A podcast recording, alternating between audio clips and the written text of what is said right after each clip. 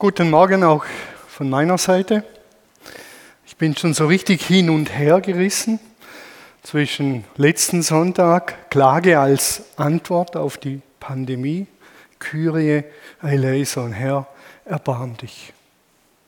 Erbarm dich über diese Situation und dann die Loblieder, die wir singen, das Gotteslob heute Morgen und das gehört zusammen. Ich wurde erinnert an meine Klosteraufenthalte und im Kloster ist der erste Satz morgens um fünf ist, Herr, öffne meine Lippen, damit mein Mund dein Lob verkündige. Und das morgens um fünf, das muss man sich vorstellen, wo alles noch so zäh ist. Und so beginnt der Tag und so beginnt der Morgen. Herr, öffne meine Lippen. Und das Gotteslob und meine große Hoffnung ist, dass das Kyrie eleison, Herr, erbarm dich. Und führe uns in eine neue Zeit, in eine andere Zeit. Nicht, dass es wird wie vorher. Dass dieses Kyrie eleison wirklich Wirklichkeit wird. Wir haben heute noch so ein gewaltiges Thema vor uns. Die Jahreslosung, ihr seht sie hier vorne, ihr sollt barmherzig sein, wie euer Vater barmherzig ist. Und die Deko passt super zu dem. Winterzeit, auch eine Zeit der Unsicherheit. Wir stehen immer noch im gewissen Sinn unter dem Diktat, im gewissen Sinn von Corona. Und diese dürren Hölzer hier deuten das an und gleichzeitig gibt es Hoffnung. Und ich habe mir so gedacht, wenn ich heute darüber predige, ihr sollt barmherzig sein, wie euer Vater barmherzig ist, dann hat das gleich so was Schweres, barmherzig sein, so ein Mist und ich würde gern draufhauen und kommt wieder sowas und nochmal sowas. Deshalb lese ich eine kleine Geschichte von einem Rabbi-Büchlein. Ratlos war der Rabbi nie, chassidischer Humor.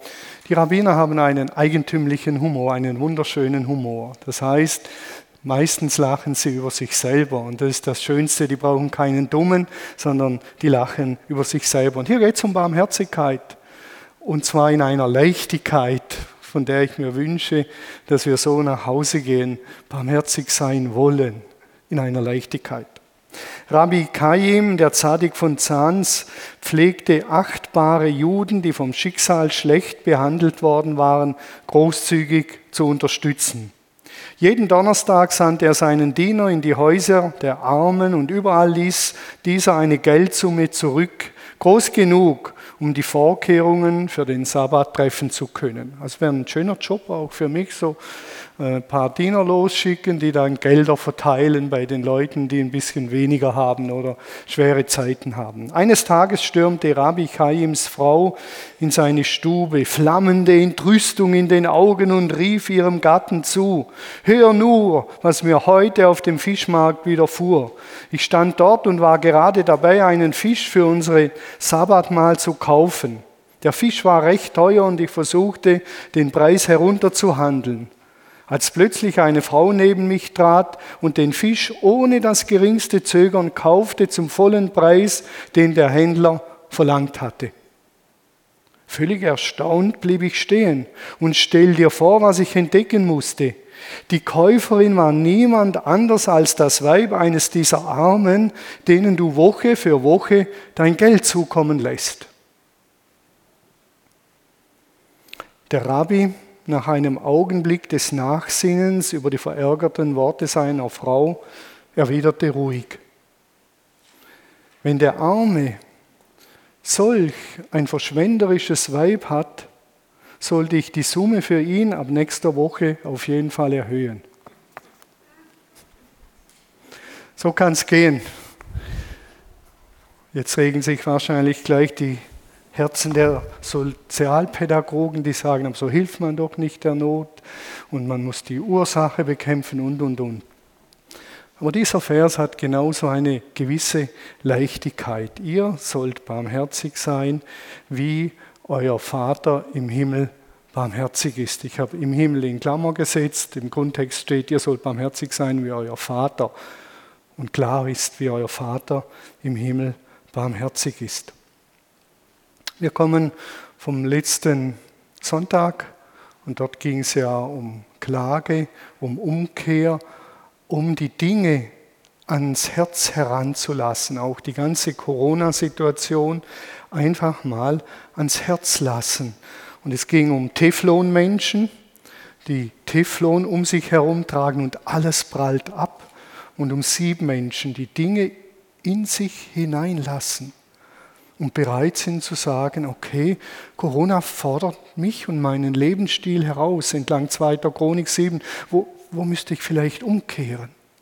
Wo müsste ich neu denken? Wo müsste ich anders leben? Was darf ich lernen? Und wo muss ich in der tieferen biblischen Weisheit einfach Gott treu bleiben und weitergehen? Und sagen, ja, das ist eine schwierige Zeit und ich gehe, das ist die Entscheidung, nahe bei Gott zu sein, ist mein Glück. Und ich bleibe bei diesem Gott. Und wo muss ich was lernen? Und heute geht es, ihr sollt barmherzig sein, wie euer Vater barmherzig ist. Und wenn wir die Dinge in uns hineinlassen, dann dürfen wir, und das ist ein Vorrecht im christlichen Glauben und etwas Wunderschönes, das andere Religionen kaum kennen, wir dürfen klagen. Wir müssen nicht so tun, als ob alles toll wäre und Augen zu und dann tun wir so. Nein, die Klage ist in der Bibel ganz normal und ist in dem Satz zusammengefasst, Kyrie eleison, Herr, erbarm dich. Und ich finde das so befreiend. Ich muss Gott nichts vormachen. Ich kann sagen, Herr, erbarm dich, Kyrie eleison. Seid, werdet barmherzig, wie euer Vater im Himmel barmherzig ist. Das Ganze findet sich im Lukas-Evangelium, ihr seht es hier. Wovon rede ich, wenn ich von Barmherzigkeit rede? Was, was macht Barmherzigkeit aus? Barmherzigkeit im biblischen Denken, von der Begrifflichkeit her, hat etwas mit dem Unterleib zu tun, mit dem Sitz der Gefühle. Das ist ein, auch ein Organ in unserem Innern. Das hat mit Gefühle und dem Sitz des Mitgefühls zu tun. Wir kennen das, da dreht es mir die Eingeweide um. Das berührt mein Herz. Das trifft mich im tiefsten meiner Seele. So etwas ist gemeint. Im Deutschen Barmherzigkeit stecken zwei Worte drin, das Wort arm und Herz. Ein barmherziger Mensch ist ein Mensch, der ein Herz hat für die Armen ein Herz haben für die Armen, wie dieser Rabbi. Und er hat ein großes Herz gehabt für die Armen. Der sagt, na, wenn die Frau so verschwenderisch ist, dann muss ich mehr spenden und ihr mehr geben. Arm und Herz. Und die Vorsilbe bedeutet von barmherzig tätig werden.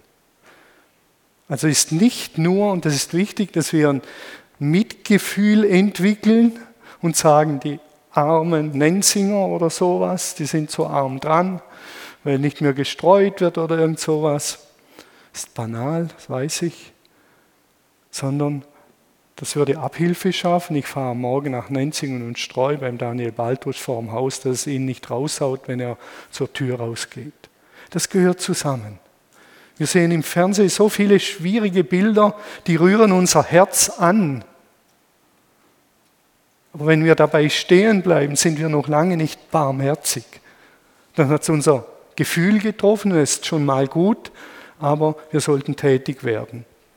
Ein Herz für Arme haben und die Armut ist, ich werde nachher noch eine Geschichte lesen, in vielerlei äh, Facetten ausgeprägt. Da geht es nicht nur ums Monetäre, sondern wir erleben im Moment eine Beziehungsarmut ist auch eine Armut.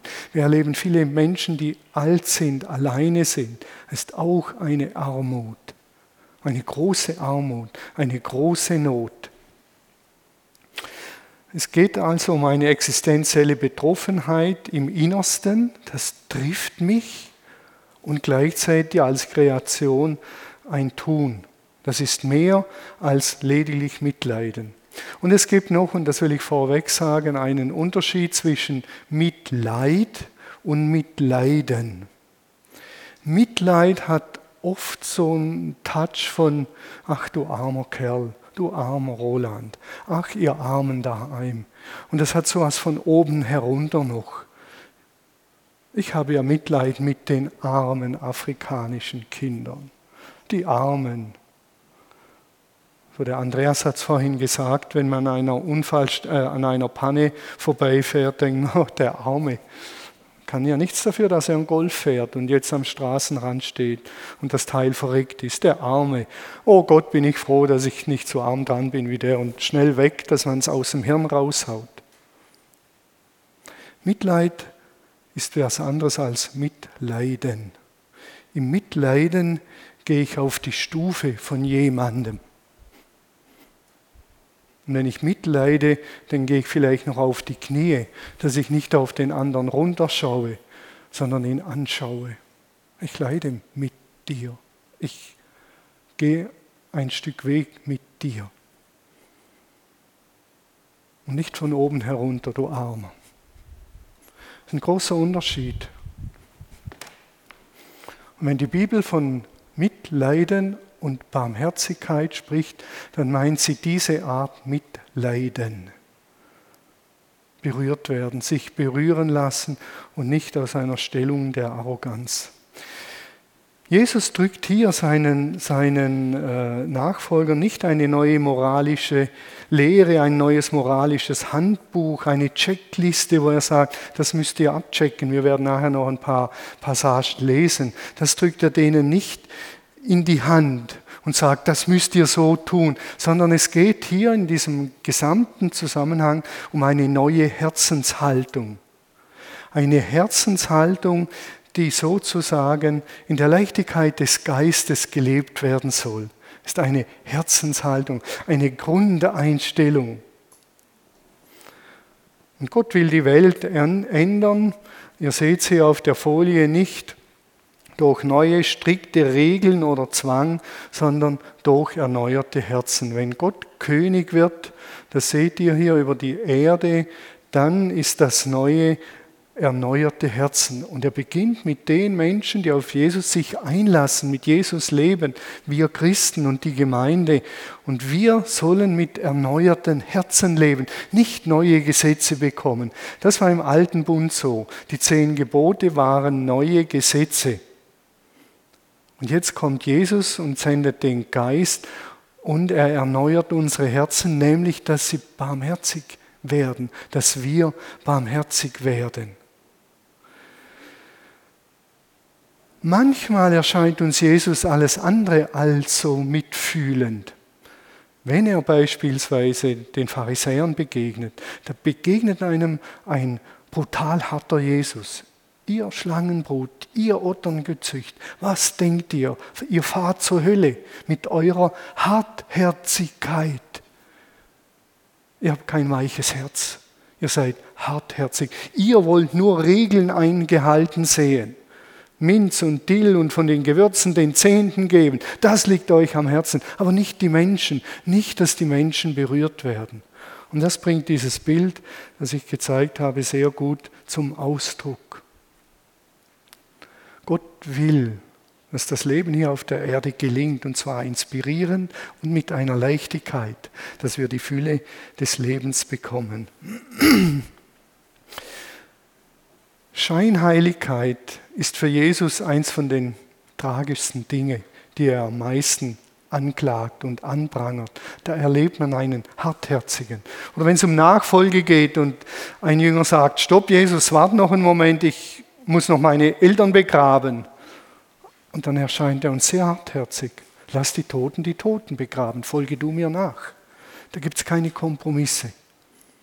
Also zu meinen, Barmherzigkeit wäre so etwas wie Gleichgültigkeit, alles ist mir egal, macht doch, was ihr wollt, alles ist in Ordnung, jeder soll nach seiner Versorgung glücklich werden. Das ist überhaupt nicht gemeint, sondern ein Herz, das berührt wird von der Not anderer Menschen.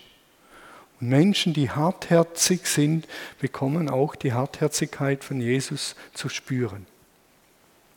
Die Pointe von ihr soll barmherzig sein, wie euer Vater barmherzig ist, ist eigentlich die, ihr sollt so sein, weil Gott so ist.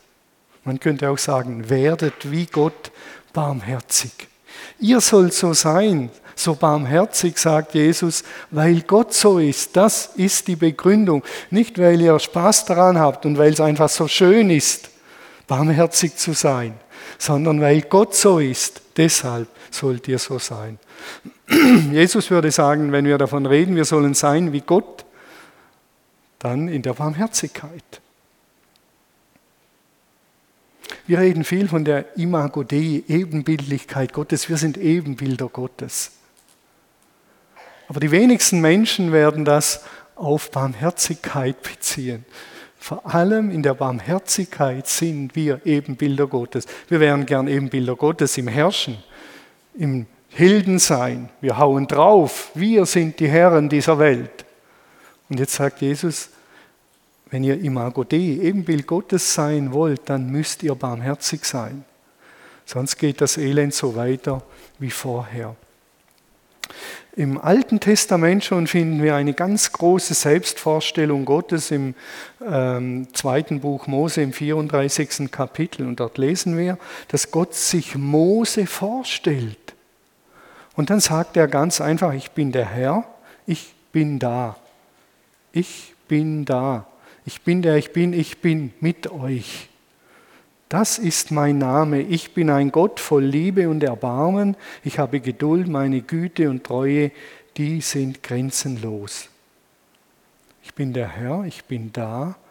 Ich bin ein Gott voll Liebe und voll Barmherzigkeit. Also wenn wir von Gott reden, dann sollen wir primär von dem Gott reden, der voll Liebe und Barmherzigkeit ist, der ein Herz hat für die Armen, für die Benachteiligten. Und ich sage es nochmals, für die Armen in der Vielschichtigkeit. Nicht nur hier gesehen, in dem Bereich zwischen Daumen und Zeigefinger, sondern ich bin ein Gott der Armen. Und wie zeigt sich die Barmherzigkeit bei Gott? Das beginnt schon im großen Exodus, im zweiten Kapitel der Bibel. Dort sagt Gott zum Volk Israel, das versklavt ist in Ägypten, Fronarbeit leisten muss. Dort sagt Gott, ich habe euer Schreien und ich habe euer Stöhnen gehört und ich habe gesehen, wie ihr unterdrückt werdet, wie ihr niedergemacht werdet. Ich habe es gesehen und gehört. Deshalb hole ich euch raus. Nicht, weil ihr so toll seid und nicht, weil ihr so ein großes Volk seid und nicht, weil ihr die Helden seid, sondern weil ihr leidet. Ich hole euch aus dieser Versklavung heraus. Das ist Gott, der im großen Exodus das Volk Israel aus der Versklavung befreit, weil er mitleidet mit ihnen. Es tut ihm weh, wenn Menschen gequält und unterdrückt werden. Das tut ihm in der Seele weh. Ich sage es mal so. Das lesen wir dann in Hosea 11. Gott befreit sein Volk, die machen wieder, was sie machen, machen wieder alles kaputt. Und dann sagt Gott durch den Propheten Hosea, eigentlich müsste ich euch vernichten, Israel. So ein untreues Volk. Ich habe euch herausgeholt und ihr macht alles wieder kaputt. Es geht ja nicht darum, dass wir Gott gegenüber einen Kadavergehorsam leisten. Es geht darum, dass wir mit ihm leben, dass das Leben der Menschengemeinschaft gelingt. Das hat Gott immer im Blick. Und die machen wieder alles kaputt, brechen die Gebote, geht wieder steil bergab mit dem Volk. Und dann sagt Gott, ich, ich müsste euch vernichten, eigentlich alle weghauen.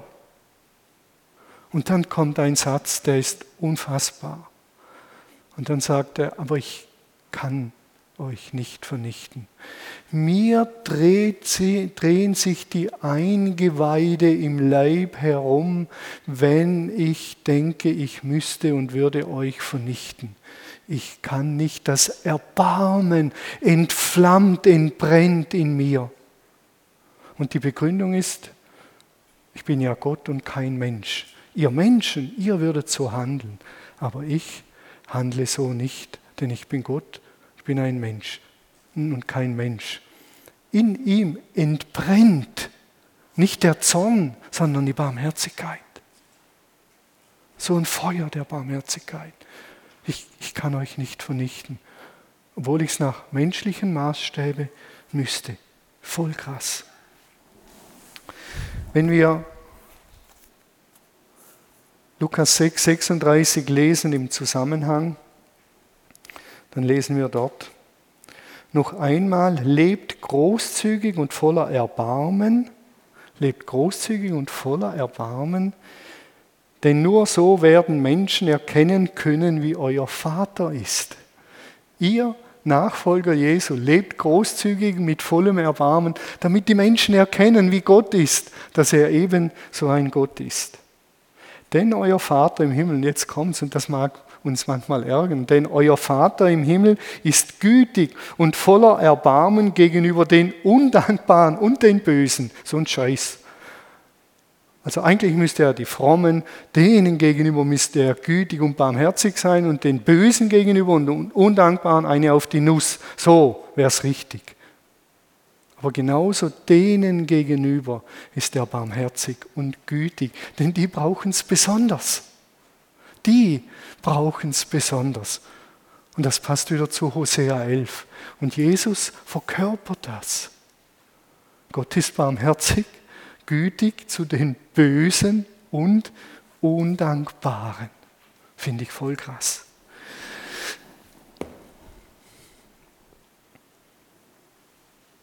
Denn euer Vater im Himmel ist gütig und voller Erbarmen gegenüber den Undankbaren und gegenüber den Bösen. Und den Höhepunkt dessen erleben wir ja. Jesus, Gott wird in Jesus Mensch und der menschgewordene Gott lebt unter uns und Jesus verkörpert die Wesenseigenschaften Gottes. Wer Jesus sieht, sieht den Vater. Und da lesen wir immer wieder, dass Jesus von tiefen Erbarmen ergriffen wurde. Da waren 5000 Menschen die waren hungrig. Und dann heißt es, ein tiefes Erbarmen in der Bauchgegend ergriff ihn. Es hat ihn so getroffen, diese armen Menschen. Und dann kommt das Speisewunder. Lazarus war tot, ich habe es letzten Sonntag gesagt. Und tiefes Erbarmen ergreift ihn. Und er weint am Grab seines Freundes. Der weinende Gott, muss man sich vorstellen. Gott weint. Und ich kann mir gut vorstellen, dass er über die Corona-Not weint. Dass wenn er uns heute sieht, die wir nicht singen dürfen, dass er mit uns am Stuhl sitzt und vielleicht weint. Und sagt, ich sehe das Elend. Normal sind hier 250 Leute, jetzt Abstand, Distanz, Masken. Man sieht das Lächeln nicht mehr. Das ist ein trauriger Anblick.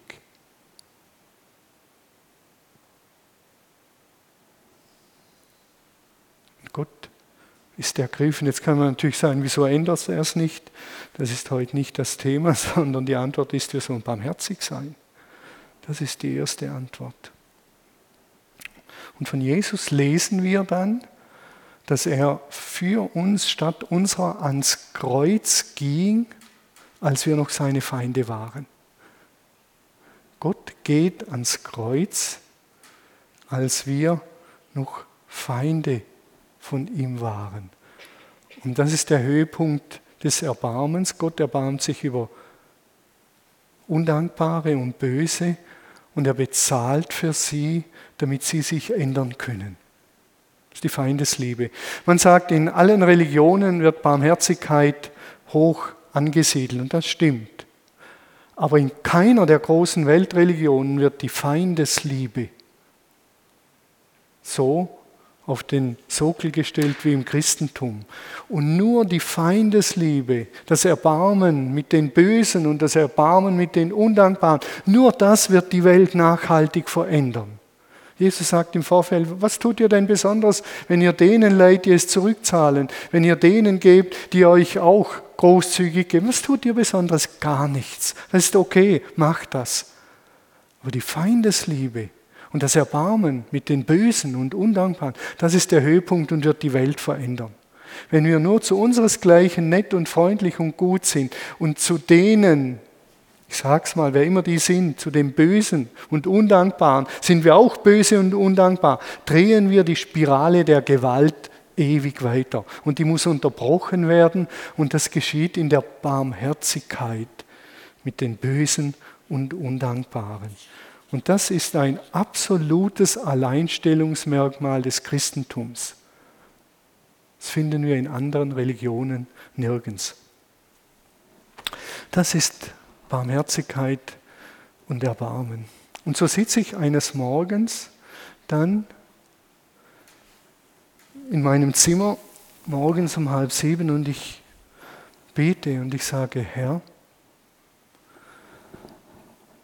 wem gegenüber sollte ich barmherzig sein? Mit wem sollte ich mitleiden? Nicht Mitleid haben, mitleiden. Herr, mit wem? Und was könnte ich tun? Das gehört ja zusammen, ich habe es gesagt. Und ich sitze da und ich bete, schweigen, schweigen und ich denke, boah, jetzt wird es langsam peinlich. Leide ich denn mit niemandem mehr mit? Gibt es niemanden mehr, mit dem ich mitleide? Habe ich schon überall mir Teflon zugelegt? Abprallen, die Not von Klaus und Petra, Geli, Hermann,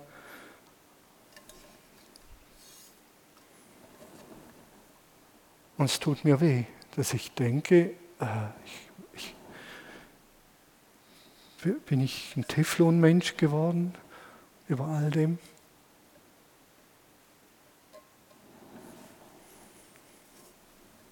Und ich versuche Gott zu hören, wo, wo, wo bin ich Siebmensch? Und dann fallen mir drei Begebenheiten ein von Menschen, denen wir Geld geliehen haben. Geld gegeben haben, von denen ich ziemlich sicher gewusst habe, dass sie es nicht zurückzahlen können. Aber der Erzieher Thomas Dauwalter und Pädagoge, der sagt dann, ihr müsst zurückzahlen, man muss ja die Menschen noch erziehen, denke ich. Und dann lese ich hier, Gott ist barmherzig zu den Bösen und Undankbaren. Ich denke, oh, soll ich barmherzig sein, die Schuld erlassen, mit ihnen mitleiden und sagen, ja, an eurer Stelle mit eurer Geschichte wäre ich vielleicht im selben Schlamassel. Wer weiß das denn? wenn ich in euren Mokassins, wie man so schön sagt, gehen würde. Und dann war klar, nach dieser Gebetszeit, diese Schulden werden alle erlassen. Nicht von oben herunter, ich habe Mitleid mit euch. Jemand habe ich geschrieben, ich, ich muss dir sagen, ich fühle mich sogar schuldig, dass ich das Geld zurückfordern wollte. Ich habe es doch gewusst. Verzeih mir, es tut mir leid.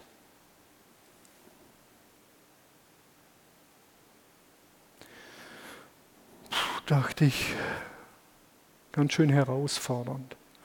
Ich gehe weiter, natürlich kommt mir meine Indienreise in Erinnerung. Mit wem leide ich mit? Wir waren im ländlichen Raum. Im ländlichen Raum haben die Menschen Essen und Nahrung genügend. Das bauen sie an, was sie brauchen.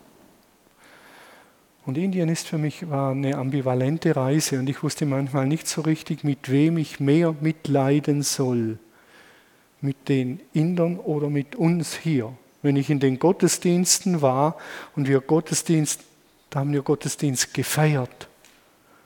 Da ging der Punk ab. Und ich weiß, bin oft vorne gesessen und habe gedacht, ich weiß gar nicht, wieso ihr Gott so feiert. Schaut eure Hütten und Äcker an, gemessen mit unserem Wohlstand. Aber Gott nahe zu sein ist mein Glück, habe ich dort erlebt. Und dann wankt so zwischen, ich leide mit denen, ich leide eigentlich mehr mit uns, unter unserer Hartherzigkeit. Ich muss eher sagen, Herr, erbarm dich über uns, dass wir wieder sieben Menschen werden und das Leid uns erreichen darf. So habe ich gebetet, Kyrie eleison, Herr, erbarm dich auch über mich dass ich wieder lerne, mitleiden zu können. Nicht Mitleid zu haben, mitleiden zu können. Und ich habe mich dann weiter gefragt, wie kann es gelingen, dass ich mehr werde wie mein Vater im Himmel. Wie, wie kann es gelingen? Das eine ist darum beten, erbarm dich, schenk mir ein Siebherz, dass die Dinge eindringen können. Dann habe ich Vers 42 gelesen. Und Friedrichs Haupt übersetzt dort, wie schafft ihr es immer wieder, euch über das Versagen anderer aufzuregen? Wie schafft ihr es immer wieder, euch über das Versagen anderer aufzuregen, während ihr über euer eigenes Unvermögen nicht einen Moment lang betroffen seid? Wenn es jemanden gibt, den ihr verändern sollt, dann seid das ihr selbst und niemand sonst. Wie wenn er sagen wird, wenn Gottes Liebe euer Herz wieder erreichen soll, dann hört auf, euch über andere aufzuregen, sondern lasst mal eure eigenen Schwächen zu. Und dann betet Jesus, erbarm dich über mich, erbarm dich meiner. Meine Ungeduld, meine forschen, wirschen Worte meiner Frau gegenüber ich kann gut nach Hause gehen und zu meiner Frau sagen, hast du gemerkt, wie der mit seiner Frau geredet hat? Also hallo, es geht ja schon gleich zehnmal nicht. Und dann kann man eine Stunde drüber reden, zwei Minuten beten.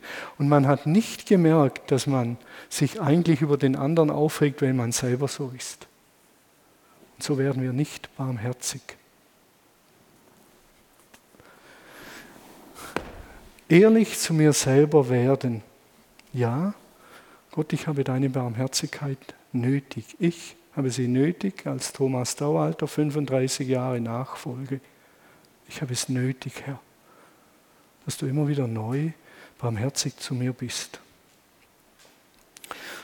Wenn Lukas hier sagt oder Jesus, und Lukas schreibt es auf, ihr sollt barmherzig sein, wie euer Vater barmherzig ist, müssen wir die Barmherzigkeit Gottes erstmal noch kennenlernen.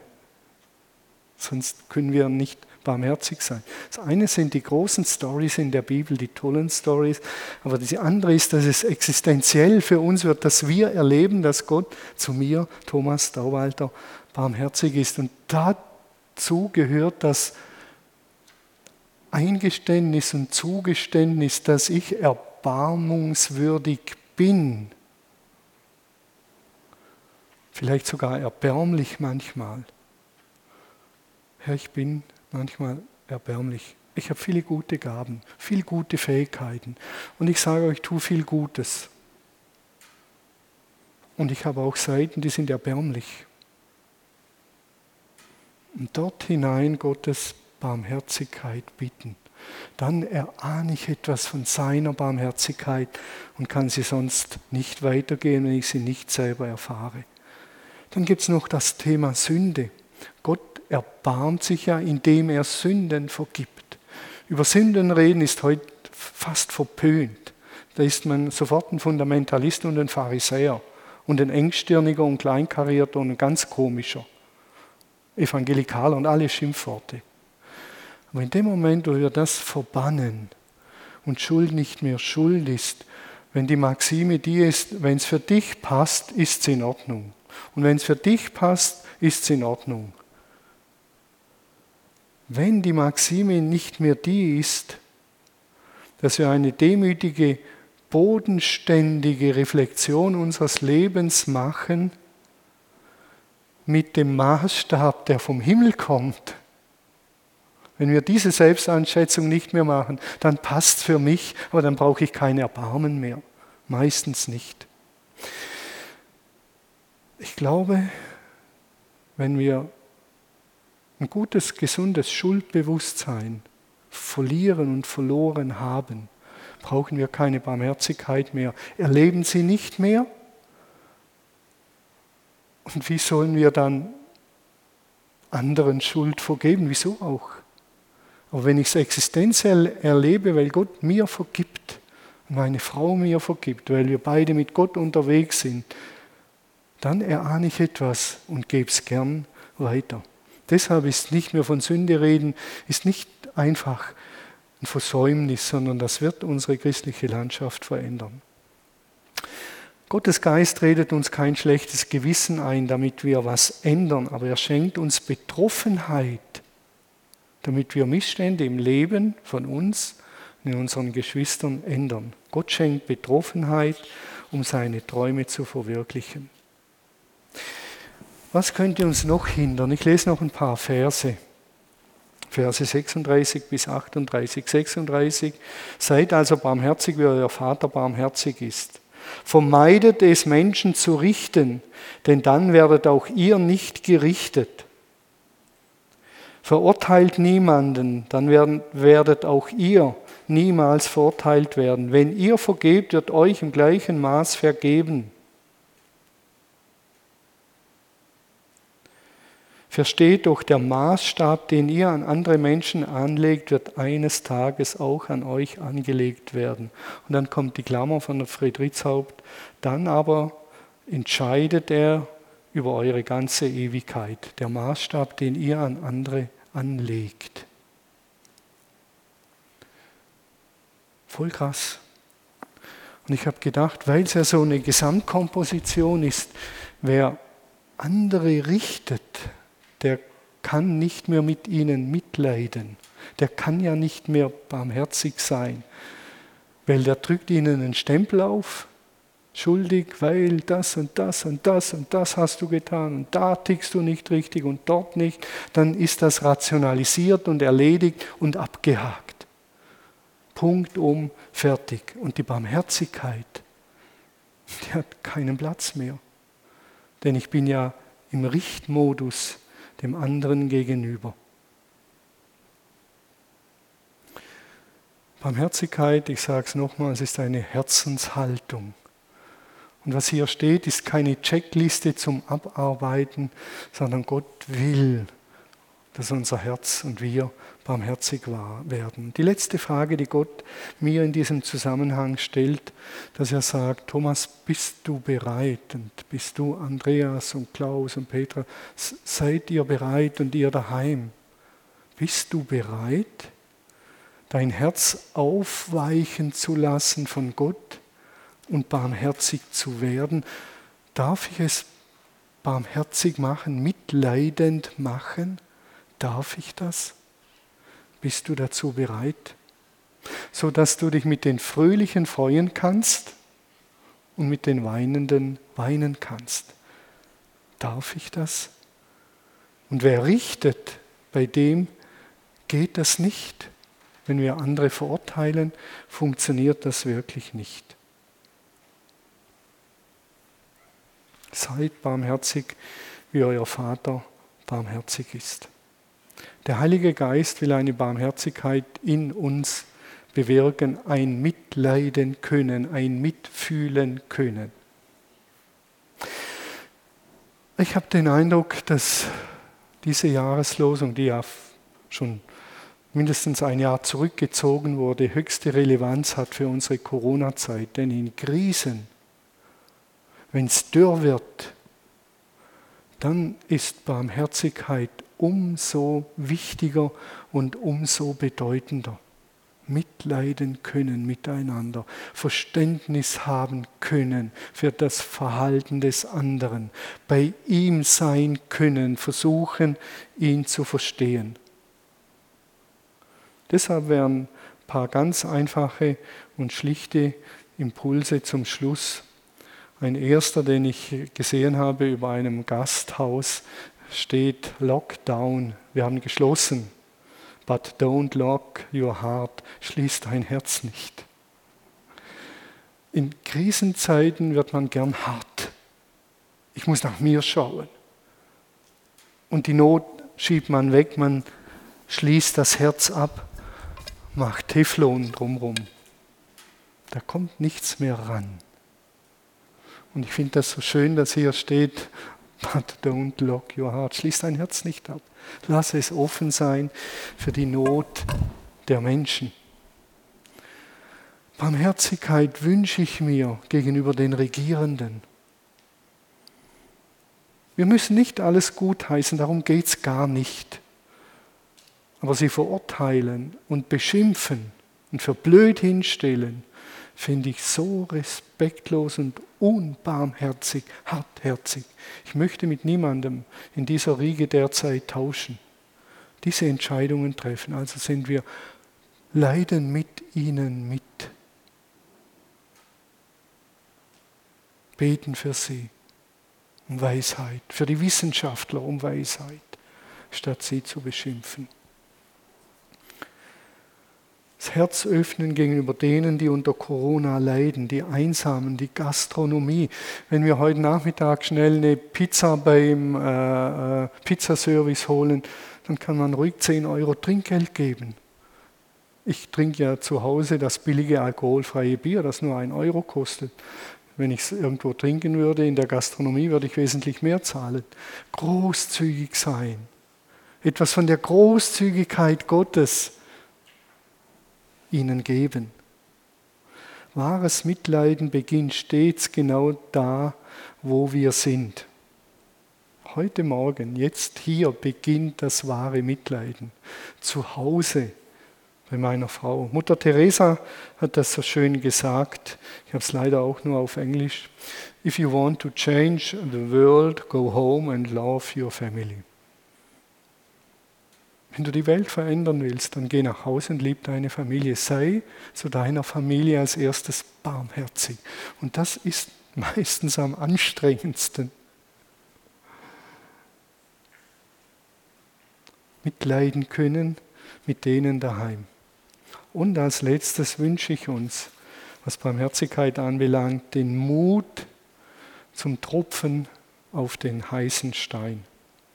Mut zum Tropfen auf den heißen Stein. Weil wir denken, diese kleine Geste und diese 10 Euro Trinkgeld, was soll's, nützt doch nichts. Und wenn jeder den Mut hätte zum Tropfen auf den heißen Stein, dann würde sich die Welt verändern. Manchmal denke ich, es ist eine faule Ausrede. Ich war dieser Tage beim Orthopäden und äh, dann schießt mir der Gedanke in den Kopf, Gib denen für ihre Kaffeekasse noch 10 Euro. Ich schaue in den Geldbeutel, aber das sind keine 10 Euro. Mist. Und der nächste Schein war mir zu groß, das mache ich nicht. Und die Stimme war, du bist dankbar. Leid mal mit denen mit, die so viel Arbeit haben jetzt in dieser Praxis und sei großzügig. Und ich, nein, nichts wie raus.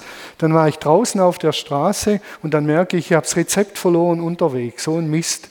Ich laufe zurück, suche das Rezept finde es nicht, jetzt muss ich wieder an die Rezeption. Und dann war klar, der Schein bleibt auch dort. Und ich habe gedacht, manchmal ist Gott so barmherzig, dass er noch ein bisschen Druck ansetzt, damit es auch gelingt. Ich wünsche uns viel, viel Mut, uns von Gottes Barmherzigkeit inspirieren zu lassen und selber barmherzig zu werden, wie unser Vater im Himmel barmherzig ist. Lest die Stories in der Bibel und jedes Mal, wenn Jesus handelt und vergibt und heilt, spürt ihr etwas von der Barmherzigkeit Gottes. Gott segne euch ganz reich mit seiner Barmherzigkeit, gerade in dieser sperrigen, blöden Corona-Zeit.